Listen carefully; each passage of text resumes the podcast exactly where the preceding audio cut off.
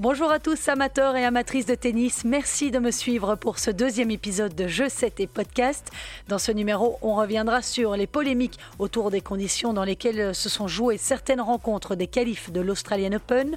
On entendra la réaction de Roger Federer qui s'est exprimé sur le sujet hier.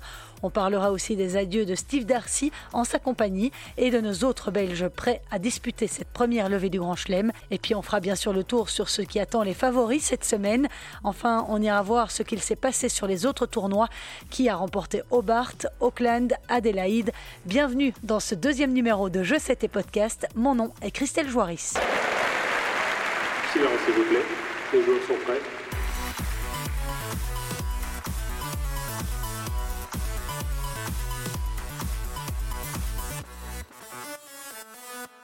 Pour commencer ce podcast, j'avais très envie de rendre hommage à Steve Darcy, un de nos joueurs les plus doués de sa génération. Le Liégeois a joué jeudi à 35 ans sa dernière rencontre sur le circuit pro. Lui qui rêvait de se hisser dans son 34e tableau final en Grand Chelem, il s'est malheureusement incliné au premier tour des qualifications de l'Australian Open contre le Français Ben Chetrit. Il est de retour en Belgique depuis vendredi et en humble et généreuse personne qu'il est, il m'a fait l'honneur de me livrer ses impressions par téléphone sur ce clap de fin. J'étais quand même fort triste euh, voilà, que ça s'achève euh, de cette manière-là au premier tour à Melbourne. Voilà, surtout que euh, j'avais des bonnes sensations, je me sentais bien physiquement. Si la douleur était là, ben, je, j'aurais plutôt pas mal. Puis aussi soulagé d'un côté, voilà, je vais, j'aurais plus mal, je devrais plus me lever, prendre des anti-inflammatoires. Et ça, je pense que c'est, déjà un point super important. De quelle manière tu aurais, tu aurais voulu que ça se termine? Bah, J'aurais préféré me qualifier, j'aurais préféré perdre contre un, contre un tout, tout grand joueur. Euh, maintenant, voilà, ça fait partie du jeu. Euh, j'ai perdu contre un très bon joueur, euh, contre un jeune qui monte. J'étais quand même ému, j'étais quand même triste de quitter l'endroit, mais, mais en même temps, voilà, ça faisait un mois que j'étais en Australie, donc j'avais super super envie de rentrer chez moi, de revoir mes filles, donc voilà, je me suis je me suis dépêché de changer mon avion et je suis parti le plus vite possible. J'ai plein de joueurs qui sont venus me trouver, euh, plein de joueurs qui savaient que c'était le dernier, qui voilà, qui me disaient euh, bravo pour tout ce que tu as fait euh, sur Instagram, sur Facebook, sur Twitter, aussi des joueurs qui m'ont écrit. Donc il y a beaucoup de gens qui ont été super gentils, des journalistes aussi, beaucoup beaucoup de messages de félicitations, d'encouragement pour la suite. Et voilà, forcément, ça fait vraiment très plaisir. À partir du mois de, mars, je vais entraîner à, à je vais m'occuper du team pro, donc des plus de 18 ans. Je commence seulement le 1er mars, donc ça me laisse un peu de temps pour me, pour me poser, pour bien réfléchir et pour, euh, et pour prendre un peu soin de, de mes filles et, et de moi aussi pendant la Steve Darcy tire donc sa révérence avec deux titres ATP à son palmarès, à Amersfoort aux Pays-Bas en 2007 sur terre battue et à Memphis aux États-Unis en 2008. C'est d'ailleurs à Amersfoort qu'à 23 ans, Steve est sorti de l'ombre. Classé alors à la 297e place mondiale, le Liégeois, qui dispute seulement le deuxième tournoi ATP de sa carrière, sort des qualifs, élimine quatre joueurs du top 70 et s'impose en finale en s'offrant au passage 150 places à l'ATP. Dix ans plus tard, à 33 ans, grâce à de brillants parcours réalisés dans des challengers, Steve grimpe encore à la 38e place mondiale, son meilleur classement. Vous vous souvenez aussi certainement du plus gros exploit de sa carrière lorsqu'il a mis à terre Rafael Nadal, numéro 1 mondial, au premier tour sur le gazon de Wimbledon. C'était en juin 2013. Malheureusement, Steve Darcy souffrira énormément de l'épaule ce jour-là. Il devra déclarer forfait pour le deuxième tour et être opéré en octobre, ce qui le mettra sur la touche pour huit mois. Et ce ne sera que le début de nombreux pépins physiques qui viendront contrarier sa fin de carrière. En souffrance avec son dos, il a aussi subi deux opérations au poignet qui le tiendront ensuite éloigné des cours durant trois mois. Une nouvelle opération au coude gâchera toute son année 2018.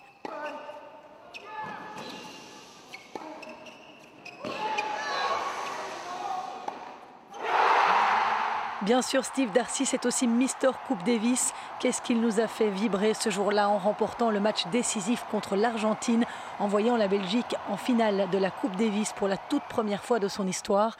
Il réitérera l'exploit deux ans plus tard contre l'Australie pour offrir aux Belges une finale face à la France. Bref, il en a signé beaucoup des exploits sous le maillot belge qu'il a porté à 25 reprises. Bon vent à ce grand champion et si vous voulez revoir ces moments forts, eh bien je vous invite à aller sur le site de l'avenir.net qui vous propose les 5 vidéos marquantes de sa carrière. Retour en Australie, qui respire un peu mieux depuis ce week-end. Des averses de pluie se sont abattues sur le pays, offrant enfin un peu de répit aux pompiers. Mais les fumées causées par les incendies ravageurs de ces derniers mois ont sensiblement dégradé la qualité de l'air à Melbourne en début de semaine dernière.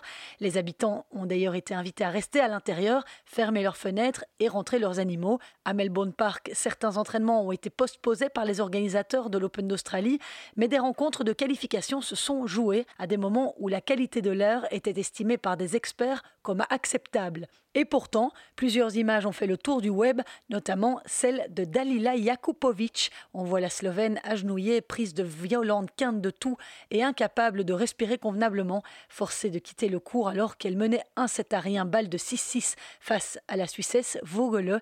Elle s'est exprimée le lendemain sur la BBC. Je n'ai pas d'asthme ou de problème de respiration, mais je n'ai jamais expérimenté quelque chose de similaire à ce que j'ai eu hier. Ça faisait vraiment peur, je ne parvenais pas à respirer, je ne savais pas quoi faire. J'avais le sentiment que j'allais m'effondrer sur le terrain. Que ce soit pour respirer, pour prendre de l'air frais, c'était des conditions très compliquées, vraiment.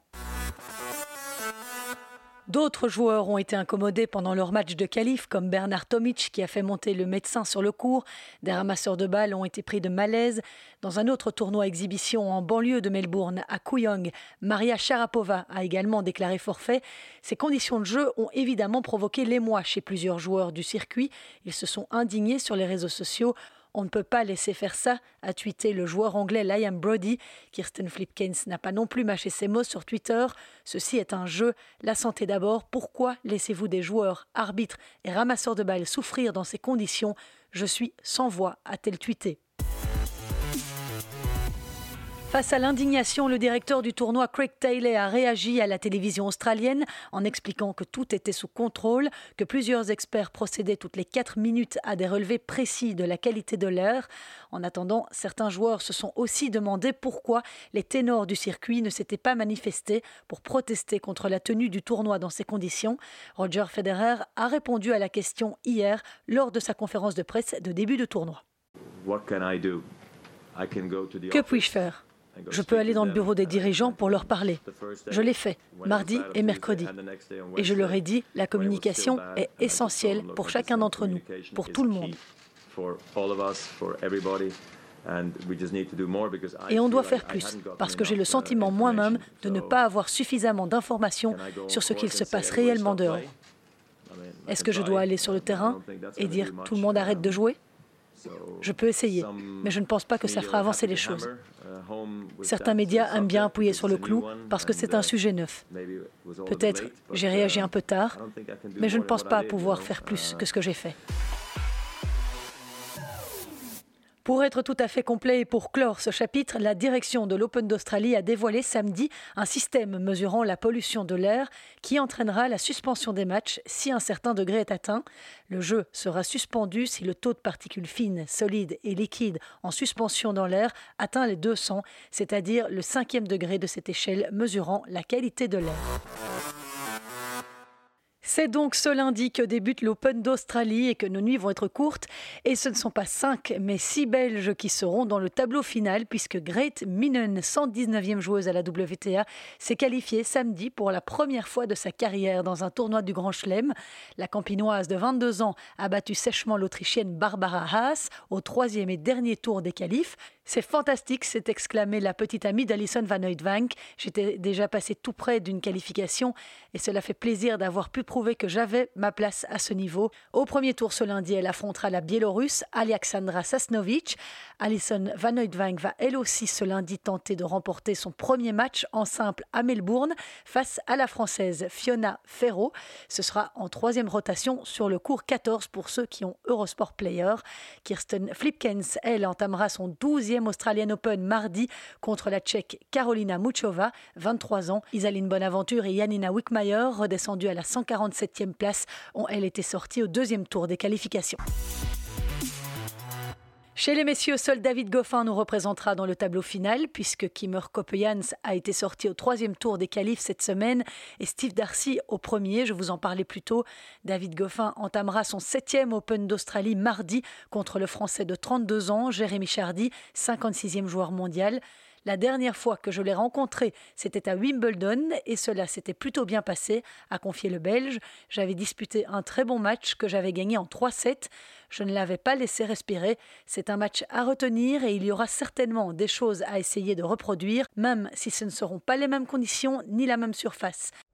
David Goffin a été versé dans le deuxième quart du tableau avec comme principale tête de série sur sa route Andrei Rublev, Alexander Zverev et Daniel Medvedev, finaliste de l'US Open en 2019.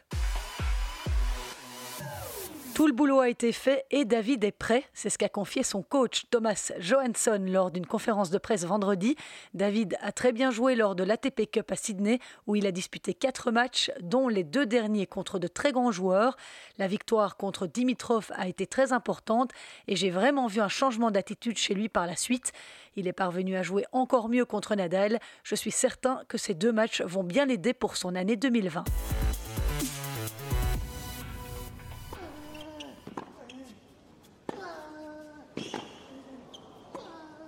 Dans le reste du tableau, Novak Djokovic débutera la défense de son titre et la conquête d'un huitième trophée à Melbourne face au 37e joueur mondial, Jan Lennart Struff. Premier tour plus facile pour Nadal, numéro 1 mondial, qui affrontera le Bolivien Hugo Delien, 72e à l'ATP. Roger Federer sera lui opposé à l'Américain Steve Johnson. Le Suisse retrouvera théoriquement Djokovic en demi-finale, tandis que dans le haut du tableau, Nadal devrait affronter Medvedev dans le dernier carré. Daniel Medvedev, quatrième mondial après avoir marqué la seconde moitié de la saison 2019, commencera lui aussi avec un gros morceau, l'Américain Francis Tiafoe, 49e joueur mondial, qui avait atteint les quarts de finale à Melbourne l'an dernier.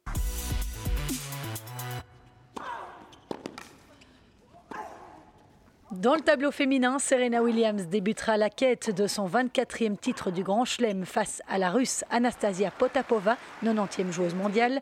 La tenante du titre, Naomi Osaka, affrontera pour commencer la Tchèque Marie Bouskova, tandis que la numéro 2 mondiale, Carolina Pliskova, sera opposée à la Française Kristina Mladenovic pour éventuellement retrouver en demi Simona Alep. La Roumaine débutera face à l'Américaine Jennifer Brady, 49e joueuse à la WTA. Dans le haut du tableau, Osaka devrait théoriquement affronter dans le dernier carré la numéro 1 mondiale australienne Ashley Barty, qui elle devra écarter pour commencer l'Ukrainienne Lesia Tsurenko.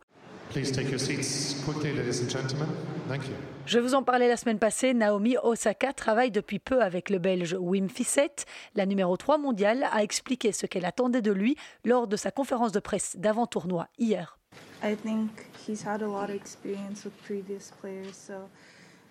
Je pense qu'il a beaucoup d'expérience avec d'autres joueurs, donc je m'attends à ce qu'il ait beaucoup d'informations à me donner.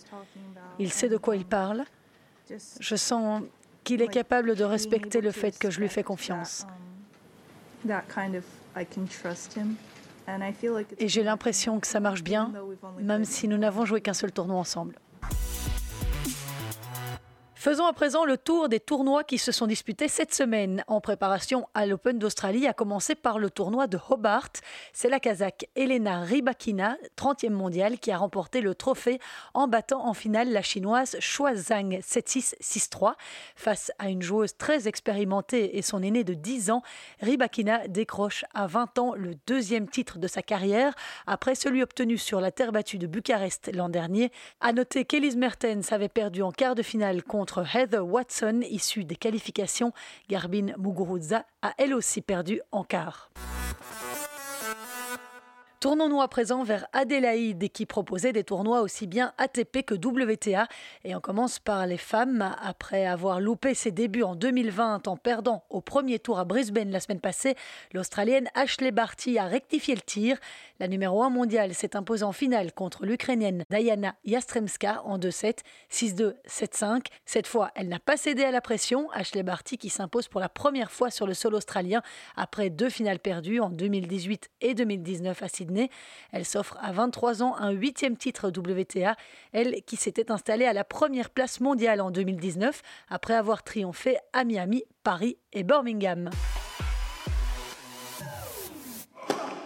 Chez les hommes, c'est le jeune russe Andrei Rublev qui a remporté le titre à Adélaïde grâce à une victoire éclair en finale sur l'américain Lloyd Harris, 6-3, 6-0 en moins d'une heure. Une finale beaucoup plus expéditive que sa demi face au Canadien de 19 ans Félix Auger-Aliassime qu'il avait battu au bout d'un combat de plus de 3 heures. Décidément, Andrei Rublev, 18e à l'ATP, commence l'année sur les chapeaux de roue. Deux tournois joués, deux titres empochés, sept matchs sans défaite. Il avait gagné à Doha la semaine dernière. À 22 ans, il s'agit déjà de son quatrième trophée. Saluons aussi le très beau parcours de ce jeune Américain de 22 ans, Lloyd Harris, seulement 91e joueur mondial.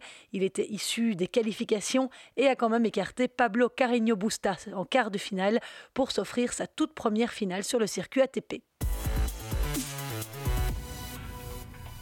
Et le dernier tournoi masculin cette semaine se déroulait du côté d'Auckland, en Nouvelle-Zélande. Il a donné lieu à une finale franco-française entre Benoît Paire et Hugo Humbert.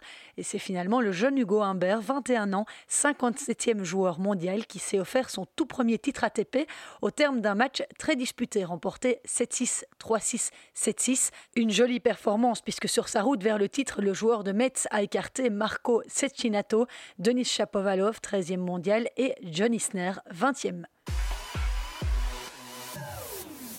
Je vous ai donné des nouvelles de Kim Clijsters la semaine passée en vous disant qu'elle reprendrait la compétition le 2 mars au tournoi de Monterrey au Mexique. Elle a convié la presse belge ce mercredi à Bray dans son académie pour annoncer le nom des personnes qui constitueront son staff pour son retour à la compétition. Quatre personnes feront partie de son équipe sportive. L'ancien joueur néerlandais Fred Hems Jr. sera son coach. Karl Maas, son conseiller, Matthijs Van Spraybroek, son entraîneur physique et physiothérapeute, et Sam Verslegers, son ostéopathe. Karl Maas avait déjà été son coach durant sa carrière. Il est aujourd'hui directeur de son académie. L'agence Belga lui a tendu son micro. En, six mois, tu peux, tu peux achever un niveau qui, qui, te permet pour jouer avec les meilleurs. Mais ça, c'est, ça, c'est quelque chose d'autre, de, vraiment euh, euh, commencer, relancer une, carrière et pour affiler des matchs et pour jouer des tournois. Euh, ça sera la grande question. Mais sans le, les demandes physiques d'être sur les tournois et tout ça, elle arrivera à, avoir un, niveau acceptable hein, pour un match, à l'entraînement. Jour J-42 donc pour Kim Kleisters. Avant de retrouver les cours, elle est relativement impatiente. Je suis impatiente de recommencer. Je m'entraîne depuis un bon bout de temps déjà. C'est un double sentiment. Il y a de l'excitation, mais en même temps, il y a un petit peu de nervosité. Mais bon, voilà, j'aime bien le challenge. C'est pour ça que j'ai décidé de le faire, parce que je voulais me tester et voir jusqu'où je pouvais aller et quelle était la limite. Encore quelques news en bref avant de terminer ce podcast. Et d'abord, cette très mauvaise surprise pour l'entraîneur brabançon Philippe Dehaas. Il a été remercié cette semaine par téléphone par la portoricaine Monica Puig, ancienne championne olympique, qui l'entraînait depuis le mois de septembre. Actuellement blessée et redescendue à la 80e place à la WTA, elle est en convalescence après une opération au coude. Sur sa page Facebook, Philippe Dehaas se dit extrêmement déçu et en colère car rien ne présageait une telle nouvelle. Marie Benoît, 290e joueuse à la WTA, a gagné hier le tournoi de Daytona Beach contre l'Espagnole Andrea Lazaro Garcia. La jeune fille originaire de Penn enlève à 24 ans son huitième titre ITF. Kimberley Zimmerman s'est-elle imposée dans le même tournoi, mais en double. Beaucoup moins réjouissant, deux joueurs ont été suspendus cette semaine après avoir été contrôlés positifs à des produits interdits par l'Agence mondiale antidopage. Le Chilien Nicolas Jarry, 24 ans, contrôlé lors de la phase finale de la Coupe Davis, c'était le 19 novembre dernier. Le 78e joueur mondial a été suspendu à titre provisoire à partir du 14 janvier jusqu'à ce qu'une décision soit prise à son sujet. Le Chilien s'est défendu sur Twitter Je n'ai jamais délibérément pris de substances interdites. Je suis absolument opposé au dopage. Une victoire sur le circuit ATP. C'était à Bastat en Suède l'an dernier. L'autre joueur à avoir été pris dans les filets de la Fédération internationale de tennis est le Colombien Robert Farah, numéro 1 du classement mondial du double, avec son compatriote Juan Sebastián Cabal. Robert Farah ne participera pas à l'Open d'Australie. Il a attribué le test positif à la consommation de viande colombienne contaminée par cette substance. Carlos Rodriguez a retrouvé Justine Hénin à l'Open d'Australie. L'ex numéro 1 mondial, lauréate à Melbourne en 2004, est de retour en Australie puisqu'elle est devenue consultante pour Eurosport. Et Carlos Rodriguez, son ancien coach, vainqueur aussi avec la chinoise Lina en 2014, est également présent avec la jeune américaine Amanda Anisimova, 22e joueuse à la WTA à 18 ans. Enfin, quelques joueurs blessés ne sont pas présents à Melbourne. Angélique Kerber a dû jeter l'éponge au tournoi d'Adélaïde suite à des douleurs dorsales. La joueuse de 31 ans est désormais 18e au classement WTA. Et puis Gaël Monfils a expliqué en conférence de presse hier qu'il avait dû écourter sa préparation en vue de ce premier tournoi du Grand Chelem, en cause une blessure contractée en décembre en jouant aux jeux vidéo. Il explique avoir tapé sa main contre la tête de lit. Voilà qui est assez dommage pour un joueur de tennis. Il débutera malgré tout son tournoi mardi contre le Taïwanais Lu Yen-sun. C'est sur cette info cocasse que je vous dis au revoir. Merci beaucoup de m'avoir écouté. N'hésitez pas à me laisser un like, un commentaire sur ma page Facebook Je C'était Podcast, sur Insta ou Twitter. Je me ferai un plaisir de vous répondre. On se retrouve la semaine prochaine pour faire le point entre les deux semaines de l'Open d'Australie. D'ici là, portez-vous bien.